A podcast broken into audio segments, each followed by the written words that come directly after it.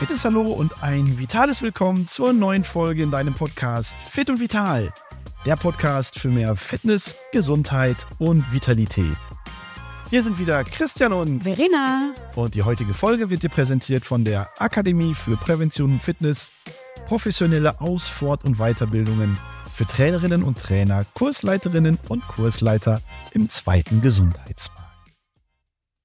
Ja, Verena, heute widmen wir uns mal einem Thema, was wir ja eigentlich immer so ein bisschen von uns schieben, denn in unserer Kernexpertise sind wir ja Bewegungsexperten. Ne? Du als Fachkraft für Bewegung in der Prävention, ich als Sportwissenschaftler. Da haben wir immer gesagt, nee, wenn es um Ernährung geht, da halten wir uns raus. Da gibt es Experten wie Diätassistenten, wie Ökotrophologen, wie Ernährungsberater, die sich damit auskennen. Und deswegen kümmern wir uns lieber um die Bewegungsthemen. Aber wenn wir so uns miteinander unterhalten, dann gibt es ja immer wieder auch so diese kontroversen Themen und teilweise springe ich ja dann genauso wie du auch aus der Buchse, insbesondere wenn es um das Thema Nahrungsergänzung geht. Ja. Und da kam in dieser Woche zum Thema Protein und High-Protein-Produkten im Supermarkt ja eine ganz interessante Analyse von Foodwatch und der Deutschen Gesellschaft für Ernährung, der DGE, wo es darum geht, einfach mal sich diese Supermarktprodukte, High Protein, Mousse au Chocolat, High Protein, Tiefkühlpizza, Eiweißbrot und sonstiges einfach sich mal anzugucken und auch eine entsprechende Bewertung auszusprechen.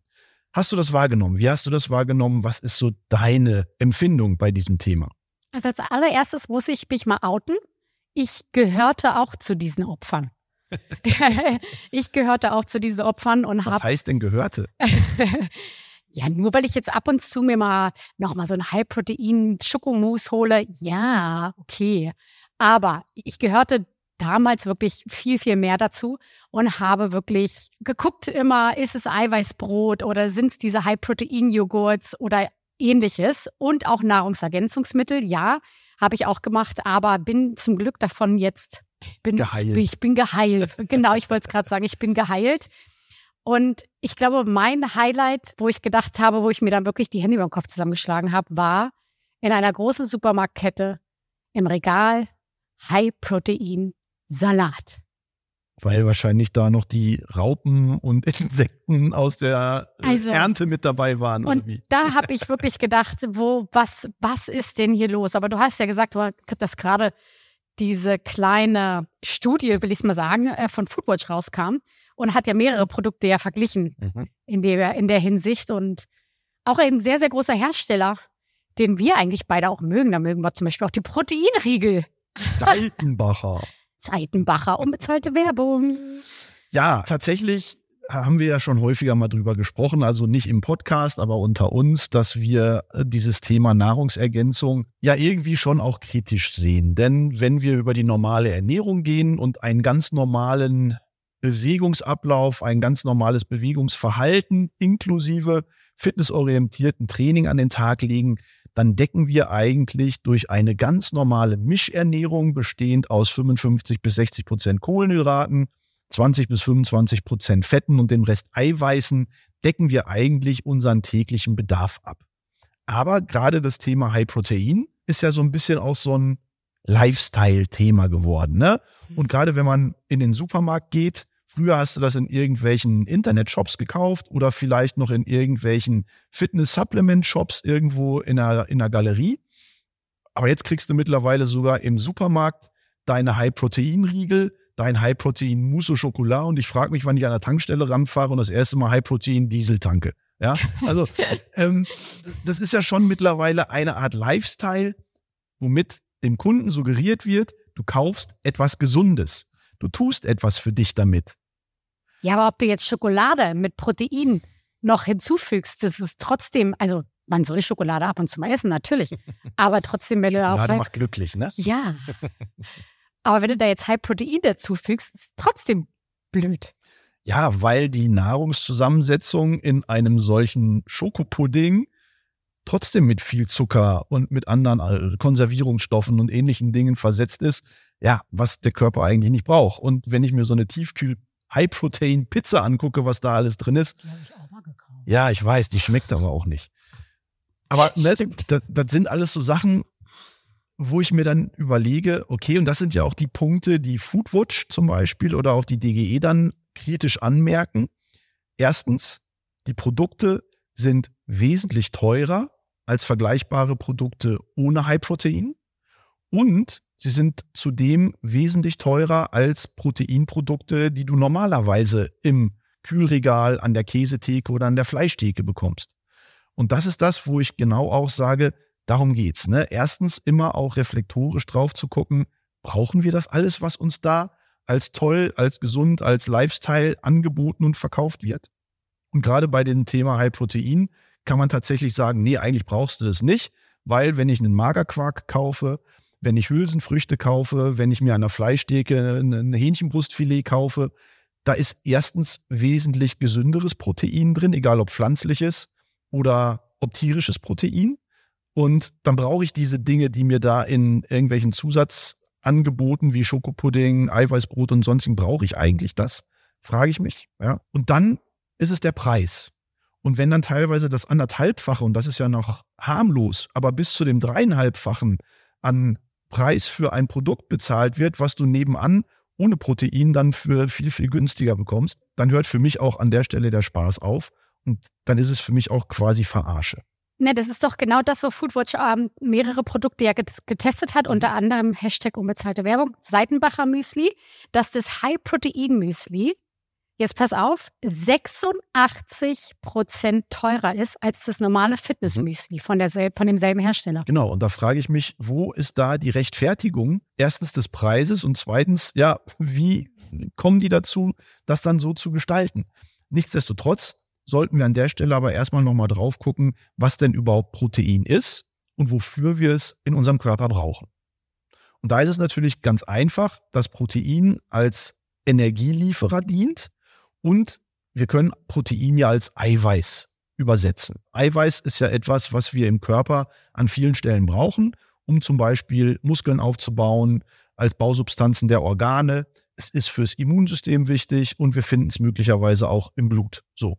Also an vielen Stellen braucht unser Körper Eiweiß und als normaler Erwachsener brauchen wir so eine Eiweißdosis von ungefähr 0,7, 0,8 Gramm pro Kilogramm Körpergewicht. Das variiert immer so ein bisschen, unter anderem zwischen Männern und Frauen, weil Männer zum Beispiel einen etwas höheren Muskelanteil haben als Frauen, haben sie auch einen höheren Eiweißbedarf und das variiert möglicherweise auch im Rahmen des Trainingszustands. Ein trainierter Erwachsener hat etwas mehr Muskelmasse und dementsprechend einen höheren Eiweißbedarf als ein untrainierter Mensch. Und dann ist es so, dass wir Energie aus dem Eiweiß gewinnen, insbesondere auch beim Sport. Das heißt, für viele sportlich Aktive ist Eiweiß ein super Energielieferer, um in der Regeneration zwischen den Trainingseinheiten ja die Leistungsfähigkeit aufzubauen. Denn letztendlich ist es ja so, dass wir nicht im Training unsere Leistung entwickeln, sondern in der adäquaten Regenerationsphase hm, zwischen den Trainingseinheiten und damit das sogenannte Thema Superkompensation anschieben. Ich glaube, dazu haben wir auch schon mal einen Podcast gemacht. Mhm. Superkompensation bedeutet, die Regenerationsphase so lange zu ziehen, dass wir in der aufsteigenden Phase nach der Trainingseinheit den nächsten Trainingsreiz setzen, um damit unsere Leistung zu steigern und den Trainingsreiz nicht zu früh zu setzen, um dann möglicherweise in einen Leistungsabfall oder in ein Leistungsniveau zu kommen. Und deswegen ist Ernährung genauso wie das Thema Regeneration als solches ein wichtiges Thema im Training auch. Und dazu zählt auch die Nutzung von Eiweißprodukten, um halt gerade im Rahmen des Krafttrainings eine entsprechende Regeneration, einen Leistungsaufbau und möglicherweise auch einen Muskelaufbau zu erzielen. Heißt also, liebe Zuhörer, wenn ihr sowieso Couch Potatoes seid, und euch dann noch High-Protein-Zeug reinhaut, bringt das ja nicht. Ja nicht. Bloß weil da High-Protein draufsteht, heißt das nicht, dass wenn man das isst, automatisch fitter und gesünder wird. Sondern hm, Ernährung ist nur ein Bestandteil der körperlichen Fitness und Gesundheit. Und dazu zählt natürlich auch ein großes, ausreichendes Maß an intensiver Bewegung. Da hast du absolut recht. Und dementsprechend, ja, ist natürlich Eiweiß auch bei intensiver Belastung ein Energielieferer, insbesondere wenn Belastungen länger dauern. Ich denke da zum Beispiel an den Ausdauerläufer, an den Radfahrer, der lange unterwegs ist, der Radfahrer, der vielleicht anderthalb, zwei, drei Stunden unterwegs ist. Irgendwann sind dann die Energiespeicher auch möglicherweise aufgebraucht und dann geht's vielleicht am Ende der Ausdauerbelastung auch an die Muskeleiweiße. Sollte möglicherweise nicht so weit kommen, weil dann dadurch auch Leistungsfähigkeit in der Muskulatur wieder abgebaut wird. Aber wenn ich unterwegs nicht ausreichend Energie zuführe durch Kohlenhydrate, dann kann auch der körpereigene Eiweißzustand als Energielieferer herangezogen werden. Und auch da ist Energie dann beziehungsweise Eiweiß dann wichtig. Ich dachte jetzt, als du, als du gesagt hast, eine wirklich, man muss sich dazu auch noch bewegen, dass du dann sagst, die WHO empfiehlt. Nee, das habe ich, glaube ich, in vielen anderen Folgen schon gesagt. Das lasse ich heute mal weg, dass die WHO nämlich empfiehlt, das. Nein, aber man muss mal ehrlich sagen, ich meine, wirtschaftlich gesehen, ne, für die Lebensmittelhersteller, doof sind die ja nicht. Ne? Die greifen natürlich aktuell jetzt ein Thema auf, was gerade nach Corona nochmal so richtig in den Fokus gerückt ist, nämlich die eigene individuelle Gesundheit, die uns ja allen sehr, sehr wichtig geworden ist und gerade für eine Zielgruppe, ich sag mal 35, 40 plus, die auch ein bisschen was im Portemonnaie haben, ist das natürlich auch eine tolle von der Werbestrategie her eine tolle Herangehensweise zu sagen, den bieten wir jetzt auch nochmal im Rahmen des Lifestyles was Tolles an. Und warum nicht dann auch mal das High-Protein-Schokomousse, das Eiweißbrot und möglicherweise auch die High-Protein-Tiefkühlpizza. Ich möchte aber dazu mal sagen, das Eiweißbrot möchte ich bitte mal in Schutz nehmen. Meine Mutter ist Diabetikerin und für sie ist das natürlich echt super, so ein Ei. Okay. Also da, das, ich nehme Eiweiß, ich flagge hoch für Eiweißbrot. Unter bestimmten gesundheitlichen Aspekten, mhm. ja, Diabetes zum Beispiel an der Stelle, wo es ja auch darum geht, Kohlenhydrate einigermaßen zu vermeiden, ist natürlich ein solches Produkt wie ein Eiweißbrot was man übrigens auch ziemlich kostengünstig auch mit viel Magerquark auch selber herstellen könnte, ist natürlich ein, ein wichtiger Ansatz in der Ernährung, keine Frage. Aber ich sage jetzt mal, der Otto Normal Couch Potato, den du gerade angesprochen hast, oder der Otto Normal Fitnesssporttreibende, die können mit einer ganz normalen Mischernährung, die nicht aus solchen supplementierten Zusatzmaterialien in den Ernährungsbausteinen kommen, die können sich ganz normal ernähren und darüber auch die Energie ziehen, die sie für den Alltag und für ihren Sport brauchen. Also man möchte dazu natürlich auch sagen, auch so die liebe, liebe Leute, die jetzt so, sagen wir mal, normal ins Fitnessstudio gehen, genau. die jetzt nicht irgendwie auf die Bühne wollen oder so. Wenn ich dann immer die jungen Kerle aus dem Fitnessstudio laufen sehe, die aber eigentlich aussehen wie Lauch immer noch und dann aber schön den Proteindrink danach, wo ich mir denke, boah, also. Ja, kann man machen, muss man aber nicht. Aber natürlich ist unter bestimmten Voraussetzungen die Zunahme oder die Aufnahme von Protein und Eiweiß natürlich wichtig. Und da denke ich jetzt zum Beispiel auch mal an unsere ältere Generation. 65 hm. plus. Hm, ja, auch wichtiger. Das Thema Sarkopenie ist ja etwas, der altersbedingte Muskelschwund, der ja eigentlich schon, wenn ich mich zu wenig bewege, mit 25, spätestens 30 Jahren auch einsetzt und wir dann ein Prozent an Muskulatur jedes Jahr durchschnittlich verlieren. Und diese Dynamik nimmt ja mit zunehmendem Alter immer mehr an Dynamik tatsächlich auch an, sodass dann ältere Menschen teilweise bis zu drei, dreieinhalb Prozent an Muskelmasse jedes Jahr verlieren. Und wenn man dann möglicherweise auch im Rahmen der Ernährung noch zu wenig Eiweiß zuführt, und ich habe vorhin ja davon gesprochen, dass der normale Erwachsene zwischen 0,7 und 0,8 Gramm pro Kilogramm Körpergewicht an Eiweiß braucht, dann braucht der Senior ab 65 tatsächlich 1 bis 1,1 Gramm pro Kilogramm Körpergewicht, um diesem altersbedingten Muskelschwund tatsächlich entgegenzuwirken.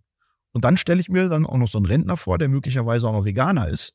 Ja, nichts gegen Veganer und gegen andere Ernährungsstile, die ja tatsächlich absolut ähm, ihre Berechtigung machen, was haben. immer ihr wollt. Und die auch total in Mode sind teilweise.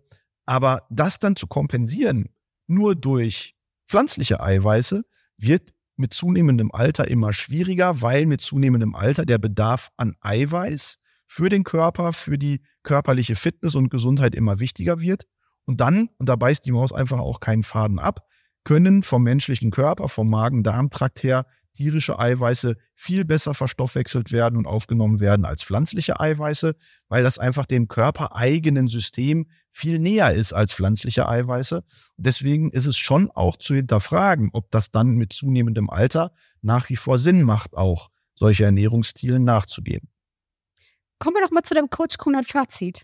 High Protein for Life oder absolute Abzocke?